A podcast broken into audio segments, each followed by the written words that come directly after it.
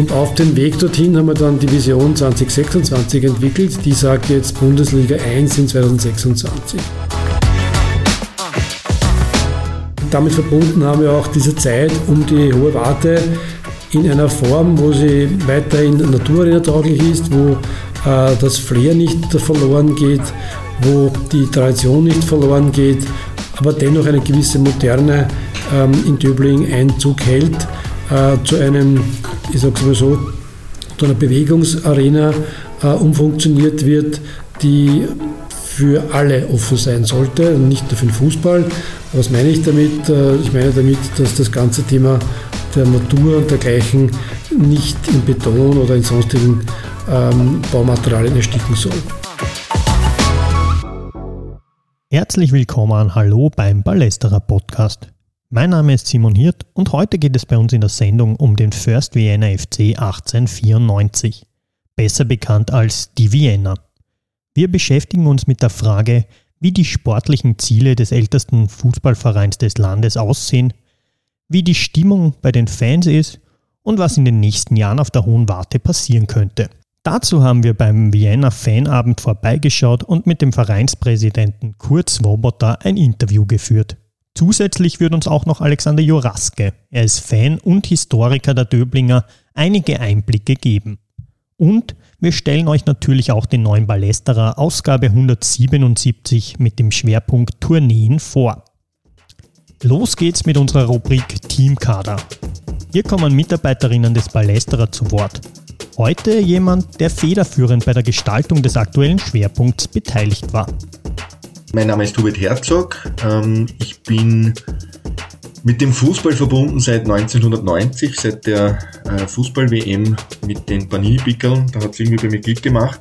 Ich habe äh, am Beginn der Fußball-WM eigentlich kaum Ahnung gehabt von, von irgendwelchen Mannschaften und Spielern. Nachher habe ich alle Kader von fast allen Mannschaften in Europa auswendig können. Ähm, und bin eigentlich dann auch viel auf den Fußballplatz gegangen, ähm, auch in die Stadthalle, war ein großer Fan vom Stadthallenturnier. Und irgendwie ist mir das immer geblieben und so mit, sagen wir mal 14, 15 habe ich begonnen, einmal Artikel zu schreiben über Fußball. Das ist aber dann, war halt einmal nur für den Eigengebrauch viele Jahre und dann irgendwann einmal ist das halt mehr geworden, habe einen Blog äh, auch lange betrieben, den gibt's immer noch, aber der ist äh, jetzt nicht wirklich in Betrieb mehr. Und ja, und dann 2016, glaube ich, war mein erster Artikel im Palästra und war dann in verschiedenen Medien. Und im Brotberuf mache ich eigentlich ganz was anderes. Ich komme ursprünglich aus der IT, war ein Software-Developer. Mittlerweile hat sich meine berufliche äh, Laufbahn äh, sozusagen hat mich weiter an andere Ufer gebracht. Ich bin jetzt äh, bei der Raiffeisenbank international als Agile Coach tätig. Ich habe sehr viele Interviews, das war auch einer der, der Sachen, die dann so in den, sagen wir mal, mittleren 2000er Jahren begonnen hat, also 2010er Jahren so, ähm, Interviews begonnen zu machen mit ehemaligen Fußballern. Und da äh, bin ich recht schnell in diesen Kreis hineingekommen von den älteren Semestern, also jetzt Butzek, Binisch, äh, Schilling, Wahl äh, etc. Und die haben immer sehr interessante Geschichten erzählt von, von ihrer Karriere. Und da waren die Tourneen immer irgend so ein ganz spezieller Punkt. Und für mich jetzt als jemanden, der in den späten 1970er Jahren geboren ist, waren diese Tourneen irgendwie recht, ähm, wie soll man sagen, abstrakt, weil es das zu der Zeit, wo ich mich mit Fußball dann beschäftigt hat, in der Form nicht mehr gegeben hat. Und äh, jetzt auch interessiere mich sehr für Geschichte. Und im Zusammenhang sozusagen in der Nachkriegszeit, die Spieler ähm, haben jetzt kaum Geld und bekommen aber durch diese Tourneen die Möglichkeit, sich äh, fremde Länder anzuschauen und die Reisen waren auch noch viel abenteuerlicher als heute. Und das dann auch zu hören von verschiedenen, äh, also von verschiedenen Spielern, teilweise ähnliche Tourneen oder die gleichen Tourneen aus unterschiedlicher Perspektive, das war einfach total spannend und das ist für mich so ein, verloren gegangenes, ähm, eine verloren gegangene Zeit ein bisschen. Und das hat mich irgendwie gereizt, das dann aufzuarbeiten und den Lesern dann auch nahe zu bringen, weil das was ist, was es heute so nicht mehr gibt. Also zum Beispiel der, der Josef Bertalan hat eine interessante Geschichte erzählt. Der hat, ähm, die waren in Costa Rica und da sind sie zu einem, zu einem See hingegangen Und bei diesem See war so ein Boot aus so einem Holzstamm herausgeschlagen. Und er hat sich gedacht, wow, super Geschichte, sie haben ein bisschen Zeit gehabt an diesem See. Sie wollen dort, äh, äh, oder war es ein Fluss? Ja, ich glaube, es war ein Fluss. Ähm, sie können so ein bisschen Zeit verbringen, wollte er mit dem Boot fahren und ist dort hingegangen, weil es in Wien auf der alten Donau ist, aber mit seinem, mit einem Boot gefahren. Hat gesagt, er möchte mit dem Boot fahren. Und der, der Eingeborene hat gesagt, nein, nein, das geht nicht. Und er hat gesagt, nein, nein, es geht schon. Er hat glaubt, also er hat glaubt, er traut ihm das nicht zu. Und er hat gesagt, nein, das kann ich schon. Und hat halt dann noch einmal mit dem Dolmetsch geredet und hat gesagt, bitte erklär ihm, ich kann das eh und so. Und der Eingeborene hat sich total gewehrt, bis er ihm dann mit Händen und Füßen erklären konnte, dass wenn er da reinfällt, ähm, kommt er nicht mehr raus, weil da sind lauter Piranhas drin. Ja, also solche Geschichten, die finde ich dann äh, sehr interessant und war eine sehr lustige Geschichte auch. Zum Glück ist es auch gut ausgegangen. Ja. Ich sehe mich auch äh, als Fußballhistoriker zu einem guten Teil ähm, und, und verbinde sehr oft Geschichte sozusagen auch mit, mit, mit, den, mit den Fußballereignissen. Und für diesen Schwerpunkt habe ich mir die verschiedenen Geschichten hergenommen einmal und geschaut. Das war ein, ein Teil davon. Der zweite war aber sozusagen dieser, dieser historische Rahmen, in dem sich diese Tourneen befunden haben. Ähm, letztlich war das damals eine der größten Einnahmequellen für die Vereine, was heute ja auch anders ist, hat sich ja dann vor allem in den 60er, 70er Jahren und dann noch stärker in den 80er Jahren verändert, dass sozusagen diese Tourneen nicht mehr so Einnahmequellen waren. Und und äh, sozusagen das aufzuarbeiten und auch zu schauen, ähm, auch im historischen, die ersten Tourneen überhaupt, wo sozusagen Southampton ja zum Beispiel die erste, die, die ersten waren überhaupt, die vom europäischen, also von Europa nach Südamerika gekommen sind und so, so diese, diese Meilensteine dieser Tourneen und Entwicklungen und dieses internationalen Austauschs zwischen den Mannschaften, das hat mich sehr gereizt und das habe ich halt auf, äh, auch aufgearbeitet und dann gespickt eben mit den Geschichten, die, die da die einzelnen Spieler halt mir erzählt haben. Bei manchen Tourneen haben die Spieler erzählt, in Südamerika vor allem haben sie gegen Mannschaften gespielt, die keine Schuhe gehabt haben. Das gibt's halt nicht mehr. Ja. Und haben aber trotzdem super gespielt. Ja. Und, und zum Beispiel haben die Rapidler ja von der einen Tournee mitgenommen, die diese leichten Schuhe, die sie in Brasilien, glaube ich, gehabt haben. Ähm, das ist heute nicht mehr der Fall. Also ich glaube, da war einfach vom Sportlichen her gibt es das vielleicht schon noch, aber so dieser Abenteuereffekt und dieses Neues und Unterschiedliches Sehen, das ist weniger, glaube ich. Und zwar ähm, arbeite ich an einer Biografie über den Tour Wagner, weil ich da viel Material habe, habe sehr viel Zeit mit dem Tour Wagner auch verbracht in den letzten Jahren äh, seines Lebens. Und ähm, da arbeite ich gerade daran, sozusagen das ein bisschen aufzuarbeiten, verbindet wieder Geschichte äh, mit Fußball und habe aber gerade erst begonnen, wird noch ein bisschen dauern. Aber das ist so ein, ein Herzensprojekt, das mir gerade, das mich gerade beschäftigt und wo ich glaube, dass das vielleicht ein sehr schönes Werk werden könnte. Das war Hubert Herzog. Wer ebenfalls einen Text zum neuen Schwerpunkt geschrieben hat, ist Alexander Juraske. Er ist Historiker und Autor und mit ihm spreche ich heute über seinen Text Schnee im Mai und vor allem über die Vienna. Hallo Alexander, um was geht es denn bei dem Beitrag, den du im aktuellen Ballesterer geschrieben hast? Ja, also ähm, im Artikel von mir geht es um eine Geschichte, die relativ spannend ist. Also es, es gab bei den Reisen immer wieder Vorfälle, wo Dinge eingeschmuggelt wurden, die man nicht einschmuggeln hätte dürfen. Das Ganze hat sich eigentlich relativ stark in den äh, Ende der 40er, Anfang der 50er Jahre abgespielt. Da gab es einige Vorfälle, äh, wo solche Sachen passiert sind. Haben wir mal zwei Admira-Spieler eh, ein türkisches Gefängnis kennengelernt eine Zeit lang. Und in meinem Fall, das war sicher der Fall mit dem größten Aufsehen, äh, ging es darum, dass Wiener-Spieler 860 Gramm Rohopium nach Österreich eingeführt haben. Die haben sich das besorgt in Ägypten auf einer dieser ausgedehnten äh, Wettspielreisen und es war dann ein relativer Skandal eigentlich. Wie viel sind 850 Gramm Rohopium? Also für jemanden, der sich dann mit nicht auskennt, ist das viel oder wenig? Naja, das ist schon eine, eine ganz schöne Menge sozusagen. Also ja, ist nicht so wenig. Ähm, und das Ganze war insofern interessant, weil ich, also diese Geschichte findet man ja sozusagen immer wieder äh, bei den Lebensläufen der beteiligten Spieler. Es hat sich damals um äh, drei Wiener-Spieler gehandelt. Und das Ganze ist aber für mich immer wieder so dargestellt worden, als wäre es ein Lausbubenstreich. Und ich wollte dann einfach der Sache ein bisschen auf den Grund gehen. Auch für mein Wiener Buch damals. Und jetzt, wie ich von dem Schwerpunkt erfahren habe, dachte ich mir, es wäre eine ganz gute Geschichte, sich das noch einmal näher zu beleuchten.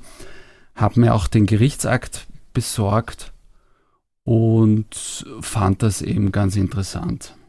Und da kommt auch klar hervor, Lausbubenstreich war es keiner, weil die Strafen waren ja auch sehr drastisch, oder? Die die Spieler dann eigentlich ausgefasst haben. Ja, vor allem, ähm, ich bin jetzt kein großer Drogenexperte, aber du kannst eben aus diesem Rohopium Heroin herstellen. Und somit ist das natürlich eine Geschichte, die gegen das Suchtgiftgesetz läuft.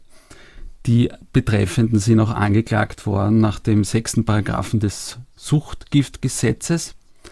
Und es war insofern ganz spannend, weil das Ganze ja sich, also das Rohbium wurde gekauft auf der Reise Jahreswechsel 1949-50, wo die Wiener eine Reise gemacht hat in die Türkei und nach Ägypten. Äh, laut der Darstellung der Beteiligten wurde das in einem, äh, in einem Kaffeehaus in Ägypten äh, gekauft und dann sozusagen nach Wien geschmuggelt. Und äh, das Interessante war, die ganze Sache ist aber dann aufgekommen, weil es im Mai 1950 gab es eine Rauschgiftübergabe in einer Wohnung und die Polizei hat einen, einen Tipp von einem Spitzel bekommen und hat sozusagen dann diese Wohnung gestürmt und hat die Beteiligten dann festgenommen. Und bei der weiteren Befragung der Beteiligten hat sich dann herausgestellt, dass die gesagt haben, sie hätten äh, dieses Rohopium, das da sichergestellt wurde, von einem bekannten österreichischen Fußballspieler bekommen. Und sozusagen, es war eben fünf Monate danach kam das dann sozusagen dann raus mit den ganzen Implikationen, äh, Gerichtsverfahren und, und weitere Berichterstattung. Na, sehr spannender Beitrag zu lesen im Balestra Schwerpunkt. Wir wollen uns jetzt aber mit der Vienna beschäftigen und zwar mit der Vienna der letzten Jahre, sage ich mal. Du bist ja auf der einen Seite ein langjähriger Fan, aber mittlerweile auch für den Verein in einem unterschiedlichen Positionen aktiv. Kannst du uns das mal ein bisschen genauer erklären, was du da alles machst? Also einerseits bin ich ehrenamtlicher Vereinshistoriker äh, und wir haben ja seit 2021 mit dem 1894 History Club ein kleines Museum im Stadion Hohe Warte. Äh, und auf der anderen Seite bin ich als Fanvertreter jetzt schon vor längerer Zeit damals in den Aufsichtsrat gewählt worden und bin jetzt Mitglied im neu geschaffenen Verwaltungsbeirat. Wie kann man sich die Arbeit dieses Verwaltungsbeirats vorstellen? Was, was macht sie da genau? Also der Verwaltungsbeirat berät sozusagen das Präsidium. Das sind verschiedene Persönlichkeiten aus dem Umfeld der Wiener äh, drinnen. Und es war eigentlich so, dass wir hier den Aufsichtsrat und den Wirtschaftsbeirat zusammengelegt haben. Und der Verwaltungsbeirat wird äh, durch den Roland Schmidt geführt. Mhm. Und, und wir versuchen eben hier den Verein zu beraten äh, und hier Unterstützung zu geben. Mhm, mh. Kommen wir ein bisschen in die Vergangenheit aus deiner Sicht als Fan und auch als Vereinshistoriker. In was für einer Phase würdest du sagen, steckt die Vienna im Moment? Also Viele wissen natürlich, die jüngere Vergangenheit bei der Wiener war sehr turbulent. 2017 äh, stand der Verein faktisch vor dem Ende. Ich kann mich noch gut erinnern, wie das im Mai 2017 war. Wir haben damals seit langer Zeit ein Derby verloren und die Stimmung war faktisch am Tiefpunkt, weil wir gewusst haben, der Verein steht entweder vor dem Konkurs das hätte bedeutet, dass äh, der Verein aufgehört hätte zu existieren oder wir schaffen noch eine Insolvenz. Und da ist dann die Unica-Versicherung eingesprungen und hat faktisch die Wiener fünf Minuten vor zwölf gerettet. Und mit diesem Einstieg der Unica hat sich eigentlich im Verein alles verändert. Und man hat dann Step by Step einen Comeback-Plan für die Wiener entwickelt. Und dann ist man wirklich stufenweise diesen Plan vorangegangen. Es gab äh, Rückschläge, dass die Wiener ja auch ein bisschen durch eigenes Verschulden äh, in die fünfte Liga gefallen ist. Mhm. Und daraus hat, davon hat sich eigentlich unser Hauptsponsor nicht abschütteln lassen und ist konsequent den Weg zurückgegangen durch die Ligen und das Ziel war eigentlich wieder in den Profifußball zu kommen. Und das ist dann geschafft worden und jetzt spielen wir seit Herbst 2022 wieder in der zweiten Liga. Jetzt ist mir ein bisschen zu schnell gegangen. Also du hast gesagt, diese Unika-Rettung, die kam dann eigentlich in letzter Sekunde oder ist sehr kurzfristig äh, kommuniziert worden oder vonstatten gegangen. Und dann gab es aber diesen Gang in die fünfte Liga runter. Was sind denn da die Erinnerungen noch, die du die für dich am prägendsten waren dieser Zeit in den unteren Ligen? Also die unteren Ligen, das war natürlich ein relativer Schock für uns, dass es dann in die fünfte Liga runtergeht. Die Wiener hat dann den Platz ihrer Amateurmannschaft übernommen. Und damals war halt das große Problem, dass diese Regelung aus der Bundesliga gekommen ist und auf die Amateurvereine angewendet wurde dass du, wenn du dich in einem Insolvenzverfahren befindest, zwangsabsteigen musst. Mhm. Und das war aber damals nicht klar, wo es für die Wiener hingeht. Und es war ja dann auch so, dass man sich vor Gericht getroffen hat und es ein Hin und Her war. Und jedenfalls sind wir in die fünfte Liga dann äh, sozusagen geschickt worden. Mhm. Und es war total spannend eigentlich, dass wir als Fanszene das angenommen haben und gesagt haben, das ist natürlich eine ganz schwierige Situation, aber es war wieder sehr spannend, sozusagen in Wien unterwegs zu sein, die kleinen Plätze kennenzulernen, ja, gerade auch für viele Leute aus der Fanszene, die die Plätze Wiens nicht kannten, war das sehr spannend und bis zu einem gewissen Grad kann man auch sagen, dass wir das genossen haben. Natürlich wollten wir dort nie hin und wollten auch schnell wieder raus aus diesen Ligen. Aber es hatte Charme bis zu gewissen Grad. Mhm, mh. Das Raus ist ja dann auch relativ zügig wieder gelungen, mit der Unica auch als finanziell sehr potenten Partner wahrscheinlich. Ähm, was waren denn da die wichtigsten Faktoren beziehungsweise auch Personalien, würdest du sagen, die ausschlaggebend für den Erfolg waren, für den schnellen Erfolg? Also ganz wichtig war, dass sich die Unica da nicht abschütteln hat lassen und das auch als Chance gesehen hat, diesen schwierigen Gang in die fünfte Liga, um vor dort unten eigentlich neu zu beginnen. Und ganz wichtig waren natürlich die handelnden Personen im Verein. Einerseits natürlich der Tommy Loy, der Geschäftsführer Wirtschaft bei der Vienna und natürlich äh, unser Sport, damaliger Sportdirektor Markus Katzer, für den das ja die erste Station war als Sportdirektor. Die zwei waren natürlich sehr wichtig und natürlich in der Unterstützung mit dem Präsidium, mit dem Kurt Swoboda als Vertreter der Unica, damals noch Vizepräsident, heutiger Präsident der Vienna. Und man hat da einfach ein gutes Team zusammengestellt an Personen, die eigentlich stark an dieser Rückkehr der Wiener gearbeitet haben. In Stille, in Ruhe, äh, Stufe für Stufe genommen. Und das war eigentlich sehr entscheidend. Ja, du hast das angesprochen, mit dem Sportdirektor ist eigentlich ein sehr großer Name dann zur Vienna gekommen. Inwieweit hat der natürlich auch geholfen, Spielerpersönlichkeiten zum Verein zu holen, die vielleicht unter anderen Umständen nicht gekommen wären? Ich glaube, das hat sicher auch eine Rolle gespielt. Äh, es war, glaube ich, für Markus auch wichtig, diesen ersten, diese erste Stufe zu nehmen nach seiner äh, Karriere, die er bei der Wiener beendet hat als Spieler, in diese andere Rolle reinzukommen. Und da war es eigentlich sehr perfekt. Und natürlich gab es da auch Rückschläge, aber er hat es eigentlich sehr gut umgesetzt, diesen Plan umzusetzen. Darf nicht vergessen, wir waren natürlich in jeder der unteren Ligen ein Größus mhm. und da wollten auch viele Leute uns scheitern sehen. Und er hat es einfach mit einem guten Plan umgesetzt, um uns da Step by Step wieder zurückzubringen. Jetzt setzt ja die Vienna auch schon seit einigen Jahren auf einen jungen Trainer, Zellhofer. Wie würdest du seine Rolle in diesem ganzen, äh, in der Geschichte einschätzen? Äh, der Alexander Zellhofer hat einen wichtigen Part gespielt, die Wiener wieder in die zweite Liga zu bringen.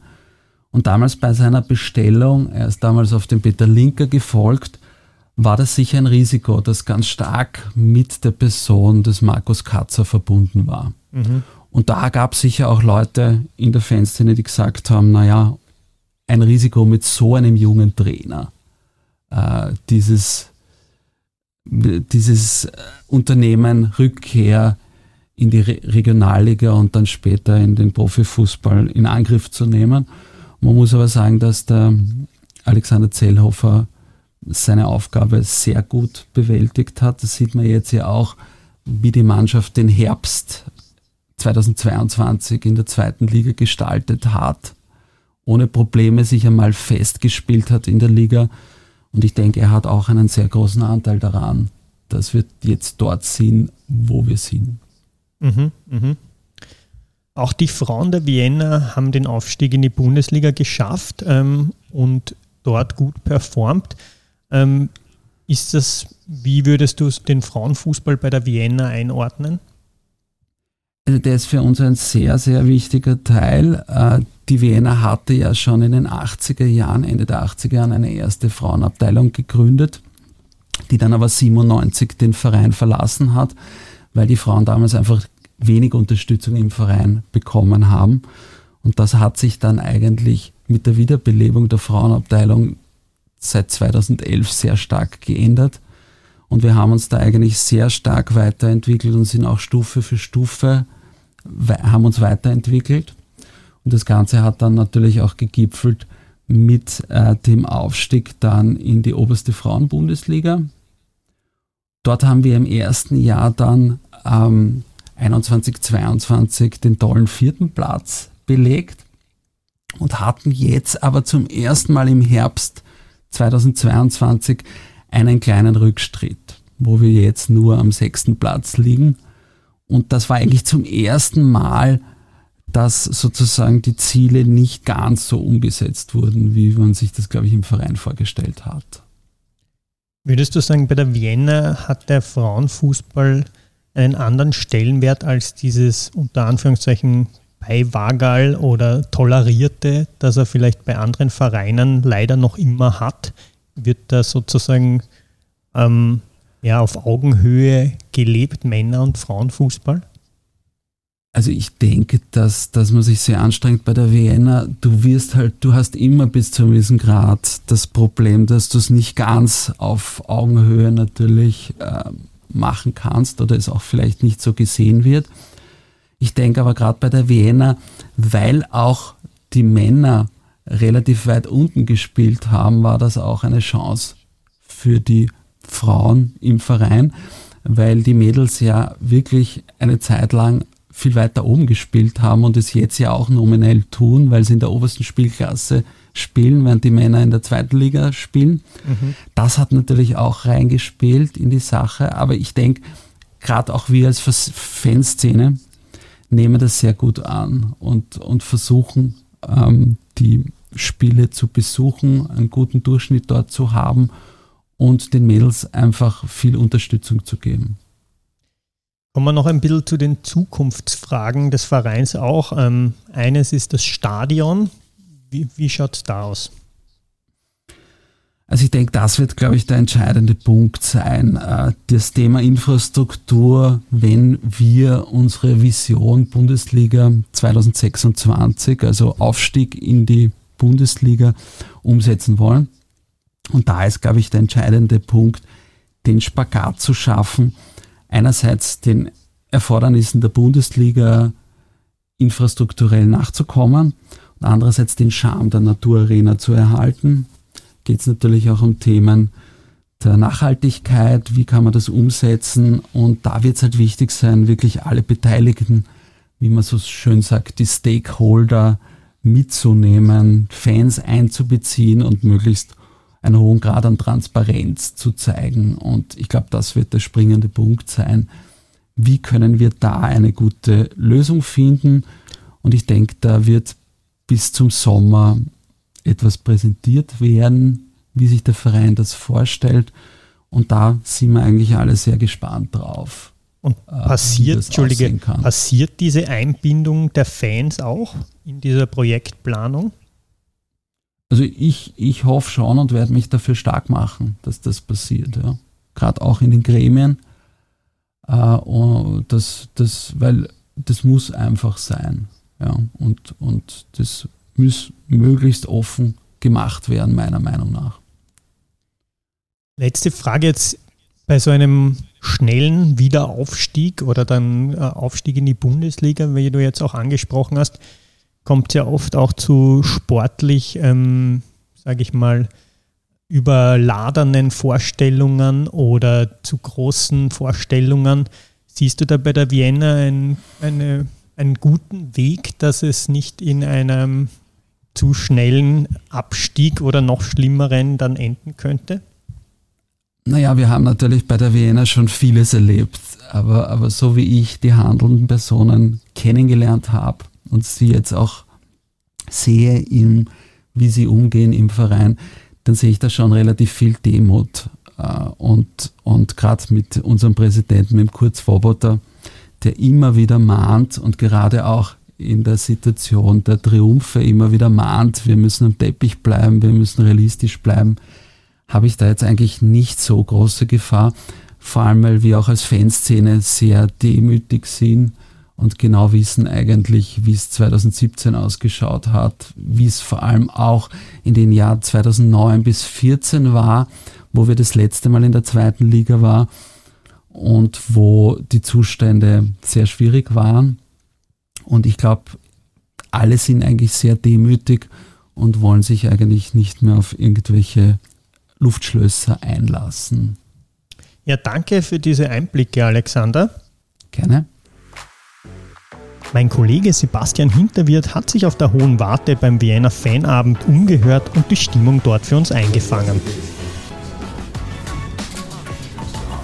Hallo, grüß euch. Was ist mit den Vorderen?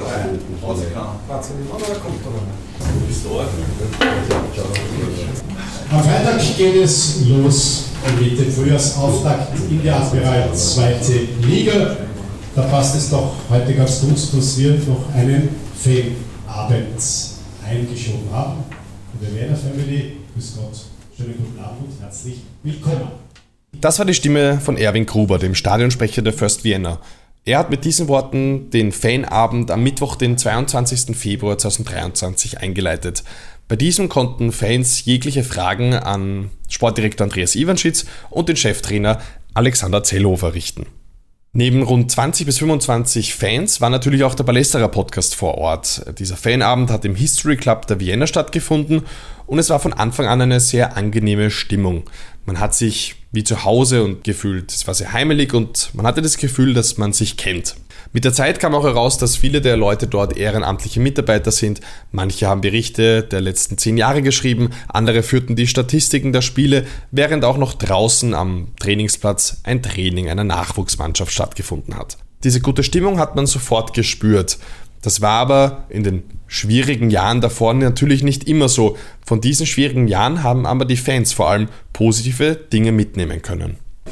Ja, aber es waren, muss sagen, es waren durchaus interessante Jahre. Es waren eigentlich auch schöne Erlebnisse in den Unterliegen, die Mannschaft, äh, obwohl sie teilweise äh, qualitätsmäßig sehr überlegen war. Also, in meiner Sicht war es keine verlorene Zeit, sondern ein schöner Aufbau und, und es ist immer schöner, aufzusteigen Meisterschaft mitzuspielen, als in einer Liga zu sein, wo man ständig gegen den Abstieg spielt. 2017 stand die Vienna vorm Abgrund. Dann kam die Unica, wurde Hauptsponsor und rettete den ältesten Verein Österreichs. Man musste aber mit dem Fußballspielen von ganz unten beginnen. Dafür war es umso überraschender, dass sportlich es schnell wieder bergauf ging. Also ich habe mir damals bei der, beim Gang in die zweite Landesliga schon gedacht, puh, das war jetzt schon relativ heftig, weil man, ich war halt nicht die großen Erfolge gewinnt von damals, aber halt zweite Liga, Regionalliga Ost, das war für mich schon das, was ich von der Wiener gewöhnt war und auf einmal fünfte Liga war dann halt schon ein ordentlicher Schnitt und ich bin ehrlich gesagt wirklich überrascht, wie schnell das auf einmal dann so schnell durchgegangen ist, natürlich mit Corona. Also ohne Corona hätte es dann vielleicht noch schneller gehen können, was dann noch wahnsinniger gewesen wäre. Aber ich bin wirklich sehr stolz auf den Verein, dass das jetzt so schnell, jetzt fünf Jahre später, äh, dass Vienna jetzt dasteht, wo wir sind und diesen Weg anscheinend jetzt noch weiter gehen wollen.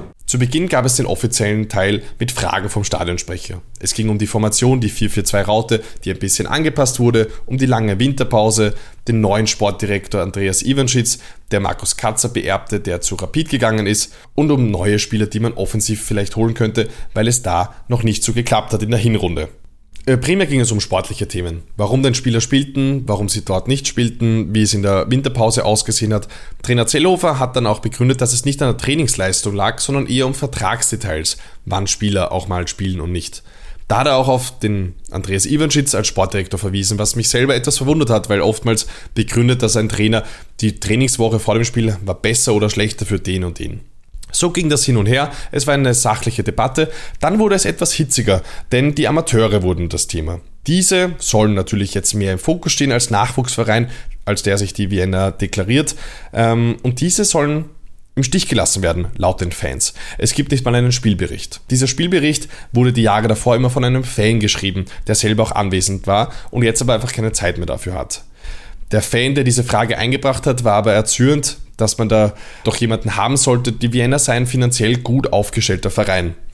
Pressesprecher Christoph Kopf sieht das aber als Ressourcenproblem und man hat einfach keine Person, die ebenfalls den Amateursbericht neben dem Kampfmannschaftsbericht der Herren und Frauen schreiben würde. Es wurde etwas hitziger, weil der eine sagte, die Vienna hat das Geld dafür, stellt jemanden ein, die anderen sagen, es ist kein finanzielles Problem, man hat einfach keine Person dafür. Man redete auch ein bisschen aneinander vorbei. Ein anderer Fan hat sich dann auch noch eingebracht und hat gesagt, es wird keine Wertschätzung gegenüber dem Nachwuchs geben, wenn es nicht mal einen Bericht über deren Spieler gibt. Trainer Zellhofer hat sich dann eingebracht und hat gesagt, es gibt eine Wertschätzung, nämlich die sportliche. Und die ist wichtiger als die mediale Wertschätzung.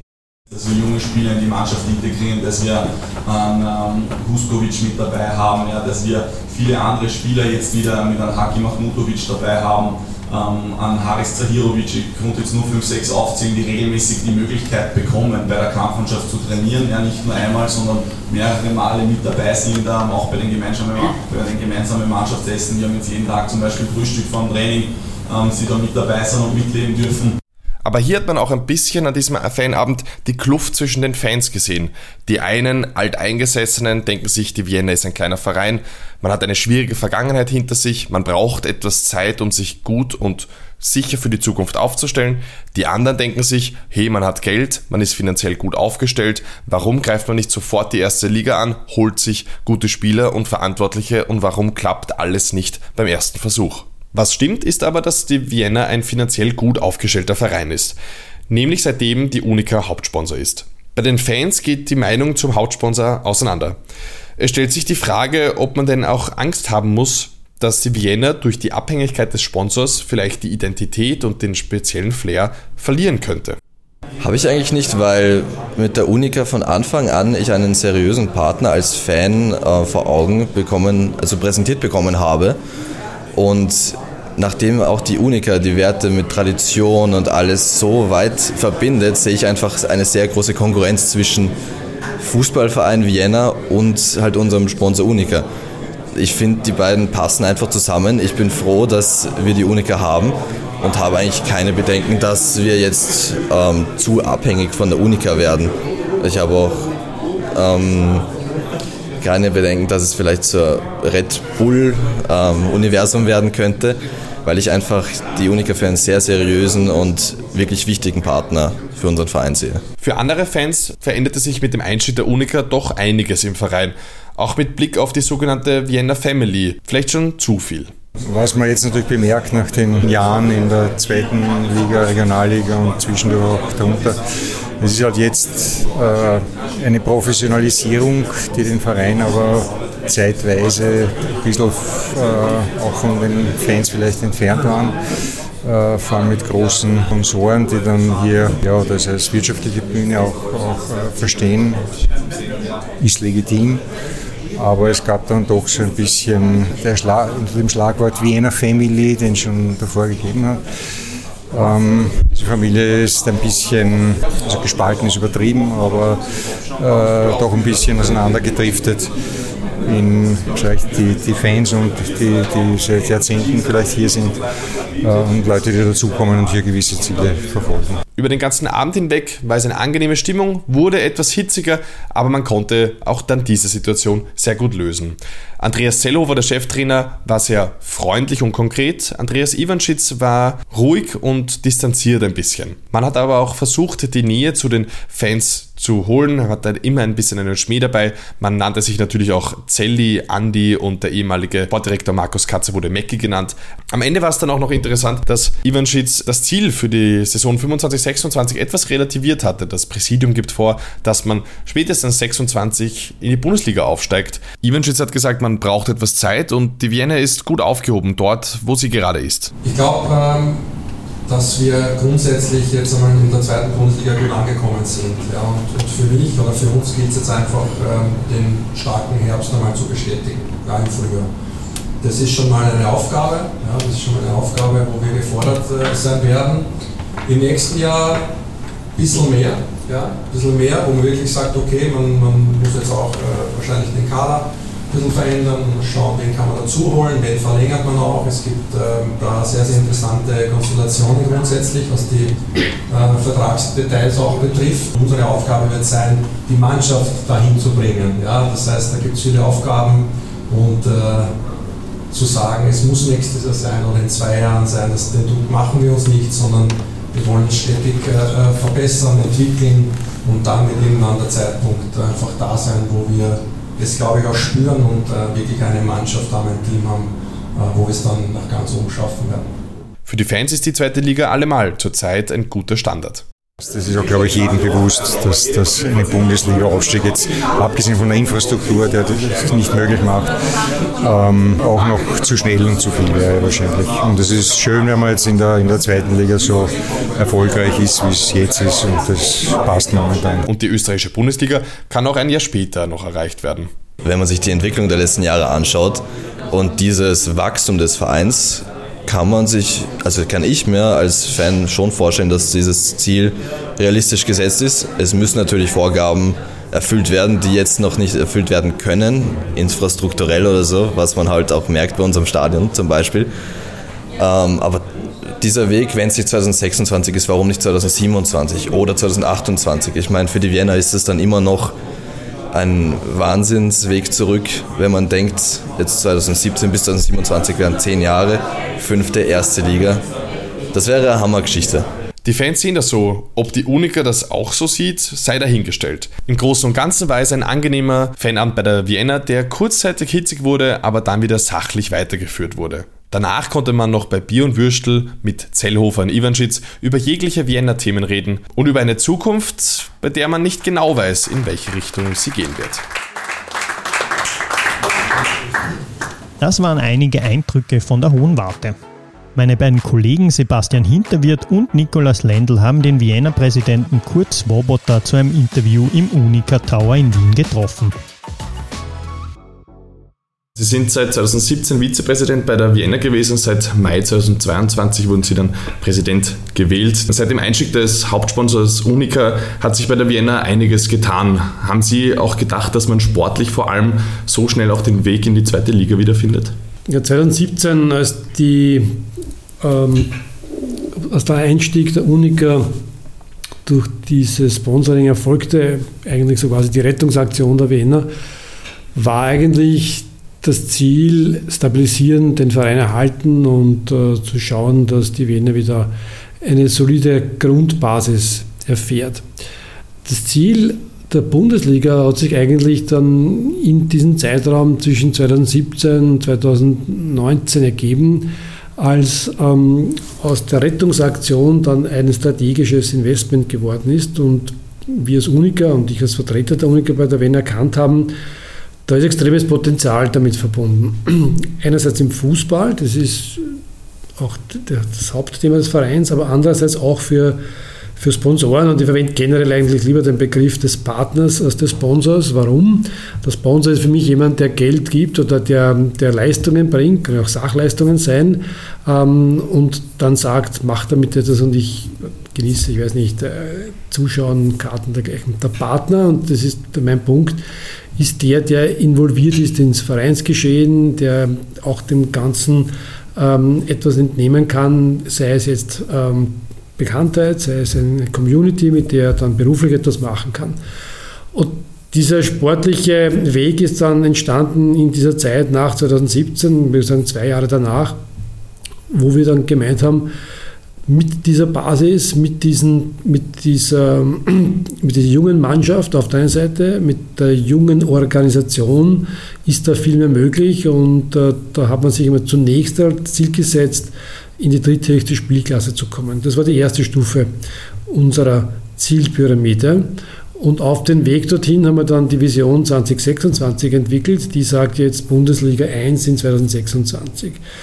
Und äh, das Ziel, zweite Bundesliga, war dann klarerweise ein, ein, ein Zwischenziel und äh, hat sich ergeben aus dem Erfolg, der die letzten Jahre entstanden ist. Dann kam ja Covid dazwischen, ähm, wo sich sicherlich auch einige gefragt haben, das Verhalten der Wiener zu Covid, weil wir damals als Tabellenführer äh, gesagt haben, wir verstehen das, dass die Meisterschaft abgebrochen wurde, wir akzeptieren das. Das hat ein bisschen auch damit zu tun, dass ähm, ich persönlich dafür einstehe und das auch der, versucht habe, in der Wiener zu, ähm, zu verankern und das ist gelungen. Revoluzer zu sein ist nicht immer, nicht immer gut. Und wenn du ähm, an der Spitze stehst und wenn du ähm, ein Role Model bist und die Wiener ist ein Role Model, dann muss man auch mit Entscheidungen leben, die der, der Verband oder die zugehörigen Gremien treff, treffen. Und äh, das war schon in Ordnung so. Ja, und äh, damit verbunden hat man eine Saison verloren, ja. Aber ich glaube, angesichts dessen, was in der Pandemie alles an Leid ähm, zu sehen war, ist es nachrangig. Sie haben schon angesprochen, Sie sind bei der Unica tätig als Finanz- und Risikovorstand. Sie haben es jetzt gesagt als Partner die Unica bei der Vienna. Wie sehr greift denn die Unica wirklich dann in das operative Geschäft der Vienna als Fußballverein ein und sieht, wie Sie jetzt auch sagen, die Vienna vielleicht nicht nur als wirtschaftlichen Ast? Also zunächst einmal im Sportlichen greifen wir nicht ein. Das ist eine klare Verantwortung der sportlichen Leitung, des Trainers, aller, die damit verbunden sind. Und Sie werden auch mich persönlich nie bisher selten in irgendeiner Form ähm, erleben, dass ich mich ins das Sportliche einmische.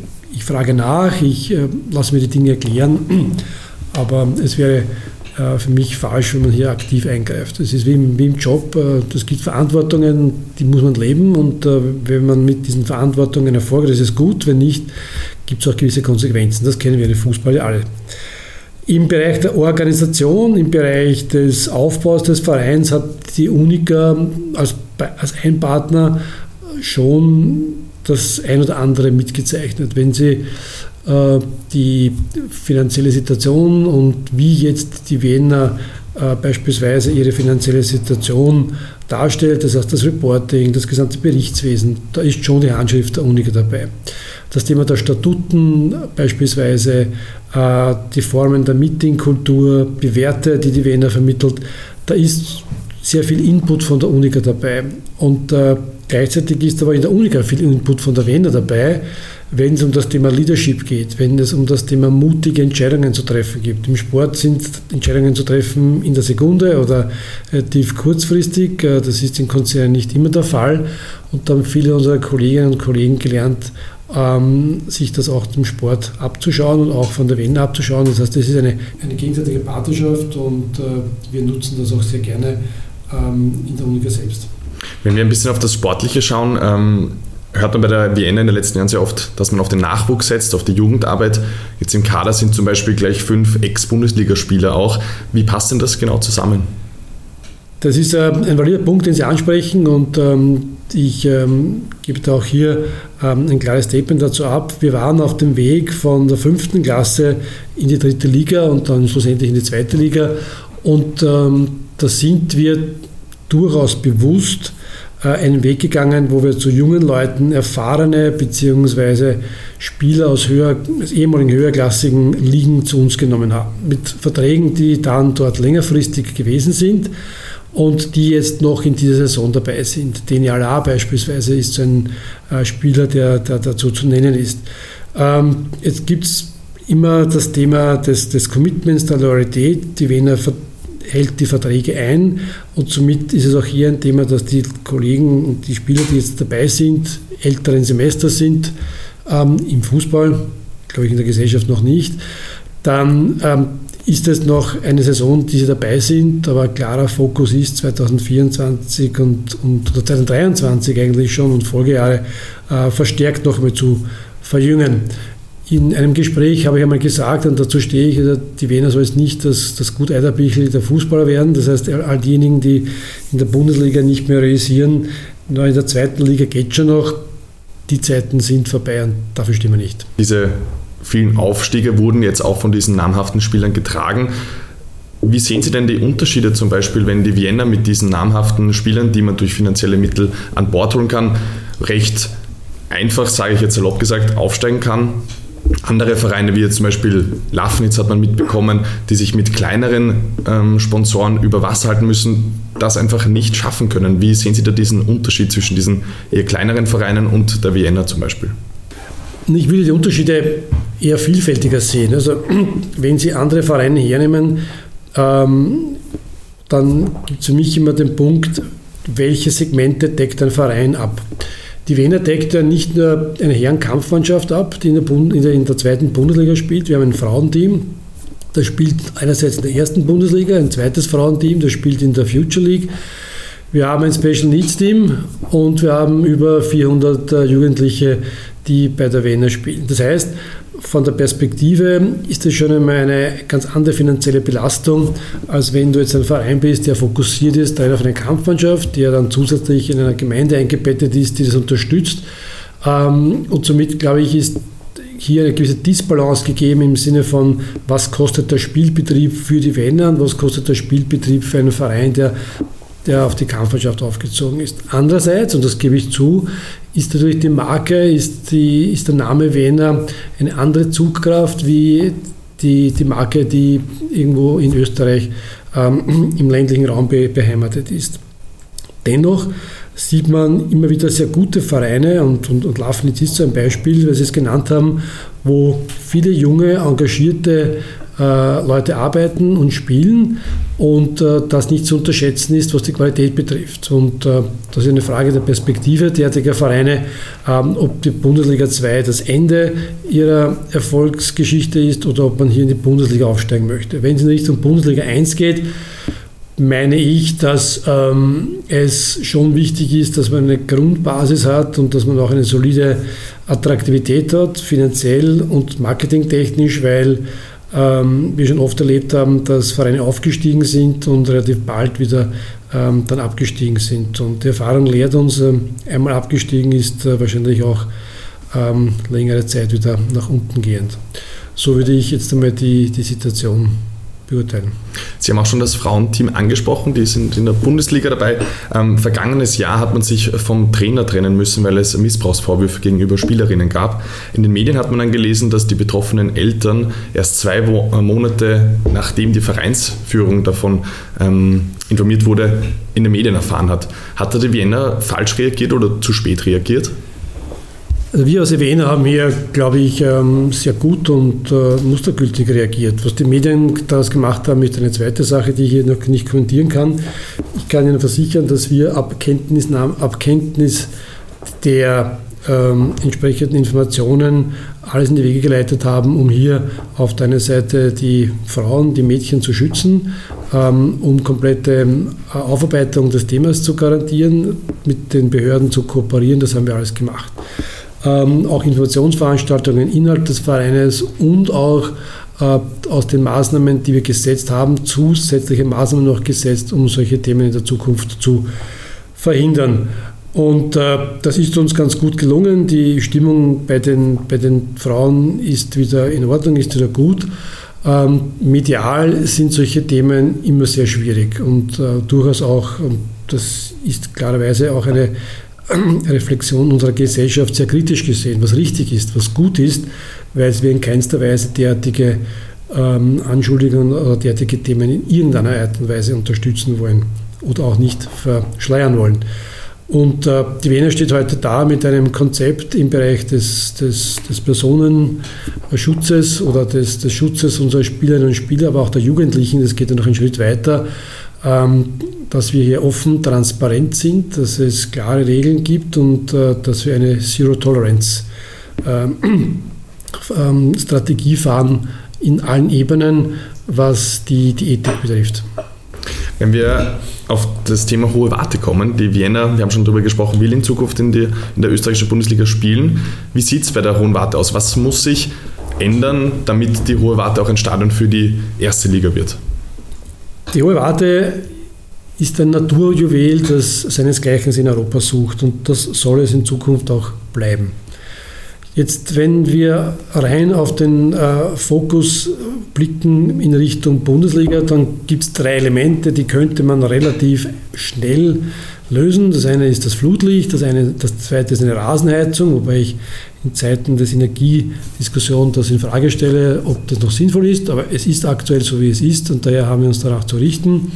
Und das dritte ist eine ähm, gesicherte Gästetribüne und damit verbunden ähm, auch eine ähm, Sitzplatz oder eine äh, Tribünenanlage, die den aktuellen Standards entspricht. Den Rest könnte man sagen, ist die hohe Warte Bundesliga fit, was die Größe betrifft, was die entsprechenden Zufahrten betrifft, all das ist okay.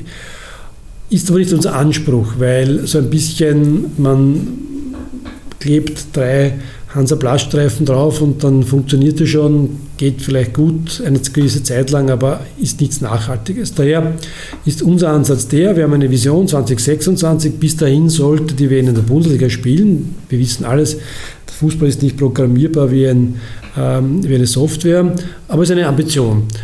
Und ähm, damit verbunden haben wir auch diese Zeit um die hohe Warte in einer Form, wo sie weiterhin naturarena tauglich ist, wo äh, das Flair nicht verloren geht, wo die Tradition nicht verloren geht, aber dennoch eine gewisse Moderne ähm, in Döbling Einzug hält äh, zu einem, ich sage es mal so, zu einer Bewegungsarena äh, umfunktioniert wird, die für alle offen sein sollte und nicht nur für den Fußball.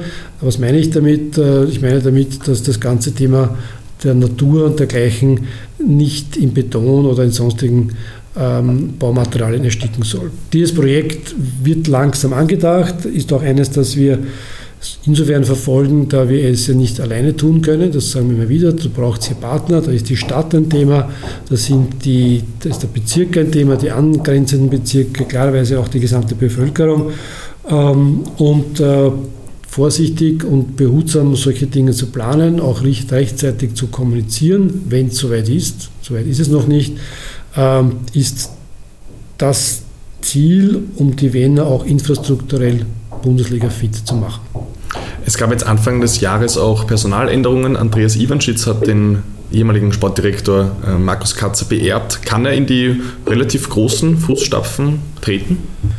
Jedenfalls, ähm, ich möchte auch hier zum, äh, das zum Anlass nehmen, es wird immer ganz gern ähm, verglichen ähm, der Vorgänger mit dem Nachgänger. Und ich bin ein glühender Anhänger dessen, dass ich sage, jeder, jede Person ist ein Individuum und jeder hat seine Stärken und jeder hat seine Schwächen. Markus Katz hat seine Stärken und hat seine Schwächen, genauso wie Andreas Iwanschitz, genauso wie ich.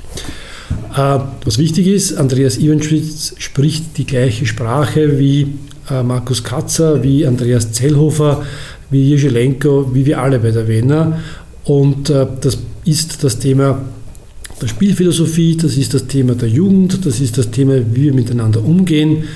Und Andreas hat hier durch seine Tätigkeit im Nachwuchs und auch in den Kooperationsgestaltungen ähm, extrem viel Input geliefert, schon die letzten beiden Jahre, sodass er jetzt diesen Job von Markus Katzer ähm, eigentlich relativ schnell und leicht übernehmen konnte.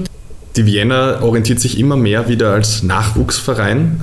2026 ähm, haben wir auch schon kurz angesprochen, will man gerne in die österreichische Bundesliga. Könnte es nicht sein, dass die Erwartungen, wenn man sich jetzt immer mehr wieder zum Nachwuchsverein deklariert, ähm, nicht erreicht werden? Und wäre das dann schlimm? Also der Nachwuchs ist schon ein Thema, das am Herzen liegt. Ähm, wo Sie recht haben, ist, wenn du attraktiver Nachwuchsverein bist, ist natürlich die Attraktivität auch für andere gegeben. Und ähm, da liegt es an uns, geeignete Maßnahmen zu setzen, um junge Spielerinnen und Spieler, wir sprechen ja auch vom Frauenfußball immer wieder, äh, so an die Vena zu binden, dass die Perspektive eine ist, wo sie nicht bei der ersten Möglichkeit, den Verein zu wechseln und äh, in Wien äh, zu den anderen Spitzenclubs zu gehen oder generell in Österreich wahrgenommen wird. Wie kann man das machen? Auf der einen Seite haben wir die erste Bauphase des Immo United äh, Campuses abgeschlossen. Das ist extrem wichtig, weil eine gute Ausbildungsstätte auch die, der Nährboden für eine gute Ausbildungsarbeit ist. Und das Zweite ist, ähm, es ist ja jetzt mit dem ÖFB in Diskussion die äh, Akademie Phase 2. Auch hier ist die Wiener interessiert, hier mitzumachen. Das heißt, hier auch dann die Attraktivität überregional ähm, gerade für die Bereiche, die den Nachwuchs dann in die Kampfmannschaft tragen, also U15 und, und U17, ähm, das zu forcieren. Das, das ist dann schon ein Element, äh, was eine Wiener hat, aber andere beispielsweise Wiener Vereine nicht haben können.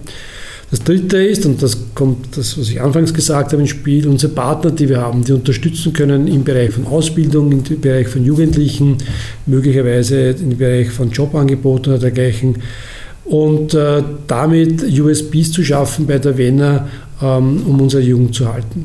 Ist es, auch hier, ist es ein, ein Thema, das, das konfliktär zum Aufstieg in die Bundesliga ist, sprich, ist es wichtiger, den Aufstieg zu machen, ist es wichtiger, die Ausbildung zu machen. Ich denke, und in den vielen Gesprächen, die wir führen, es ist ein Miteinander, weil wir auch das Ziel verfolgen, in der Bundesliga zu spielen, bedeutet für uns auch eine zweite gute Mannschaft zu haben, die nicht zu weit weg von der Bundesliga ist. Ja. Ob es idealerweise die Regionalliga ist oder sogar die zweite Liga, das ist ein sicherlich sehr hehres Ziel, aber zumindest in Stadtliga zu spielen und die Talente, die du aus dem Nachwuchs hochziehst, die 16-, 17-Jährigen, die dann in der Stadtligameisterschaft spielen, ähm, sich dort etablieren können und dann in den erweiterten Kader einer Bundesligamannschaft kommen, das ist unser Ziel, weil ansonsten die Kadergröße nur aufgefüllt werden kann durch externe und dann sind wir wieder beim Thema teure Spieler und das wollen wir vermeiden. Wir reden von sehr vielen Themen, die sich bei der Vienna verändern viele Aufstiege, großer Hauptpartner ähm, seit einigen Jahren, neue Liga, der Vienna Campus, den Sie schon angesprochen haben. Haben Sie gar nicht die Angst, dass vielleicht die Vienna ihren alten Charme, ihre Stimmung, ihren Flair, für den sie einfach auch bekannt ist, verlieren könnte mit all diesen neuen Dingen, die einfach passieren? Nein, die Angst will ich nicht, weil gestatten Sie mir eine Metapher aus der, aus der allgemeinen Welt, aus der Gesellschaft. Ich glaube, wir befinden uns zurzeit generell als Gesellschaft in einer Riesentransformation die ganze Digitalisierung, die stattfindet, das ganze, die ganze Medienlandschaft, die stattfindet. Ähm, wenn Sie in die Berufswelt blicken, wie Corona auch unser Arbeiten verändert hat, Homeoffice, die Vier-Tage-Woche, die diskutiert wird, das sind alles Transformationsthemen, die wir uns vor vielen Jahren noch gar nicht so vorgestellt haben. Und wenn ich jetzt auf den Sport, auf den Fußball, auf die Wiener komme, dann sage ich, ähm, auch dort finden Transformationen statt. Und wenn Vereine es jetzt nicht und Verbände jetzt es nicht erkennen, dass auch hier eine Transformation notwendig ist, im Bereich der Partnerschaften, im Bereich des Umgangs mit den Spielern, der Organisation, der Service der Fans und der, der Sympathieträger der Vereine, dann werden viele zwar vielleicht in ihrer Tradition stecken bleiben, aber sich nicht weiterentwickeln. Und ich, für mich schließt sich das nicht aus, dass das, was ich Ihnen gerade gesagt habe, immer noch reflektiert auf die Tradition 1894, auf die tollen Spiele in der Hohen Warte, auf die vielen äh, Geschichten, die man erzählen kann. ähm, weil sich die Welt ja weiterentwickelt. Und wir feiern dann irgendwann die 130 Jahre und irgendwann 150 Jahre Vienna. Aber was wir nicht wollen, ist so ein bisschen das österreichische Syndrom. Wenn es im Fußball schlecht läuft, dann erinnern wir uns alle 1978, weil da war die Welt in Ordnung. Und das ist so das Thema, warum ich sage, weiterentwickeln, modern werden. Ja, Fehler machen gehört dazu, auch das ist wichtig. Also es ist ein Thema, dass wir auch Fehler akzeptieren und daraus lernen müssen ähm, aber sich dadurch einfach stärker machen. Tradition bewahren ist damit verbunden ein Element der gesamten Strategie. Haben Sie, aber verstehen Sie Fans, wenn Sie sagen sollten, dass auf der Hohen Warte Fußball gespielt wird, nicht mehr für die Fans, sondern primär für Partner und wirtschaftliche Gründe dahinter? Wir als Wiener nehmen jeden Fangedanken ernst. Ja, und das ist natürlich auch eine Frage der Kommunikation und der Überzeugung und des Erklärens dass wir versuchen, allen unseren Mitgliedern, allen Fans den Weg aufzuzeigen und zu erklären, warum das wichtig ist. Ich kann nicht in der Bundesliga spielen und gleichzeitig aber den Verein auch führen wie einen Hobbyverein ähm, in Niederösterreich oder auch in Wien, wie auch immer, mit Freiwilligen, die sich hinstellen. Das ist wichtig, das ist schön, die Gemeinnützigkeit, der gesamte Verbund das ist ein, auch sagen wir, ein, ein Kulturgut von Österreich, aber es ist irgendwie ähm, konfliktär und steht sich im Wege zu einer Profigesellschaft, zu einer Profifußballverein, äh, den wir dann im Frauen- als auch im Herrenteam haben werden. Und äh, daher ist Kommunikation ganz, ganz wichtig und die Leute mitzunehmen auch ganz, ganz wichtig. Und man muss auch akzeptieren und respektieren, wenn dann der eine oder die andere sagt, nein, das interessiert mich jetzt nicht mehr, das ist richtig, das ist nicht in irgendeiner Form zu kritisieren. Ähm, es ist schade und äh, gleichzeitig aber auch für uns ein, ein, ein Weg, wo wir sagen, äh, wir wollen auf diesen extrem viel mitnehmen, am liebsten alle. Wenn wir so ein bisschen in die Zukunft schauen, sagen wir fünf Jahre, wo wird die Vienna stehen? Und ich hänge noch eine Frage dran. Was ist, wenn 2028 die Vienna noch immer in der zweiten Liga im Mittelfeld ist? Eine ganz, ganz ehrliche Antwort. Ähm, wenn Sie mich fragen, wo ist die Vienna in fünf Jahren, dann sage ich heute aufgrund unserer Strategie, dann sind wir in der Bundesliga. Gut. Ich habe vorhin aber schon gesagt, Fußball ist nicht programmierbar, genauso wie Sport. Das haben wir jetzt gesehen bei der Weltmeisterschaft. Viele Favoriten oder dergleichen sind ganz einfach auch ähm, an dieser WM, ich möchte nicht sagen gescheitert, aber sie haben nicht das erreicht, was man sich vielleicht erwartet hat. Ist was passiert? Nein, es ist nichts passiert. Spielt die WM 2028 in der zweiten Liga im Mittelfeld, ist auch nichts passiert, äh, ist nicht unser Ziel. Wichtig ist, dass es die Wiener dann gesund, nachhaltig und mit der modernen Organisation Infrastruktur gibt und eine attraktive Marke weiterhin ist. Das war ein Interview mit dem Vienna-Präsidenten Kurt Swoboda. Und zum Abschluss unserer heutigen Sendung stellen wir euch in unserer Rubrik Podcast Report einen interessanten Fußball-Podcast vor. Wir haben mit dem Macher des Vienna Podcasts geredet, es ist Alexander Juraske und hier stellt er den Podcast kurz vor. Wir haben von der Vienna aus äh, in der Pandemiezeit am Anfang einen, einen kleinen Podcast gegründet, 1894 FM. Und dort habe ich einmal zusammen mit unserem Pressesprecher, dem Christoph Kopf, zehn Folgen gemacht, die sich alle mit historischen Themen beschäftigen, ganz quer durch die blau-gelbe Vereinsgeschichte.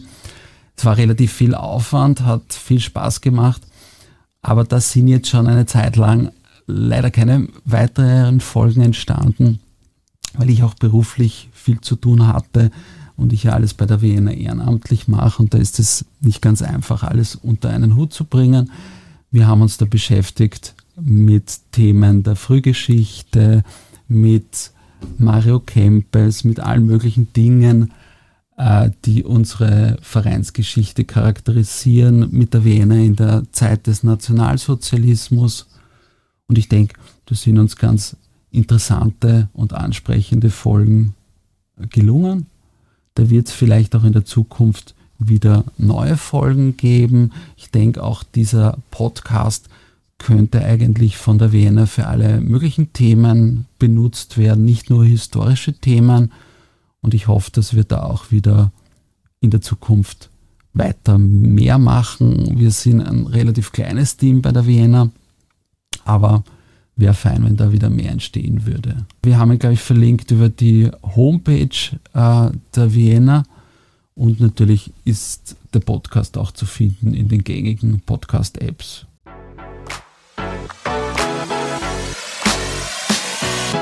Das war der Balestra Podcast Ausgabe 36. Wir hören uns dann wieder im März. Wir freuen uns, wenn euch die Sendung gefallen hat. Noch mehr freuen wir uns aber, wenn ihr uns ein Feedback, Kritik oder auch Anregungen, was ihr gerne im Balestra Podcast hören würdet, zukommen lasst. Am besten geht das direkt an hirt.balestra.at ein E-Mail schreiben oder über unsere Social Media Kanäle. Mein Name ist Simon Hirt. Ich sage auch im Namen der Balestra Podcast Redaktion, das sind Nikolas Lendl, Sebastian Hinterwirt und ich. Danke fürs Zuhören und bis zum nächsten Mal beim Balestra Podcast.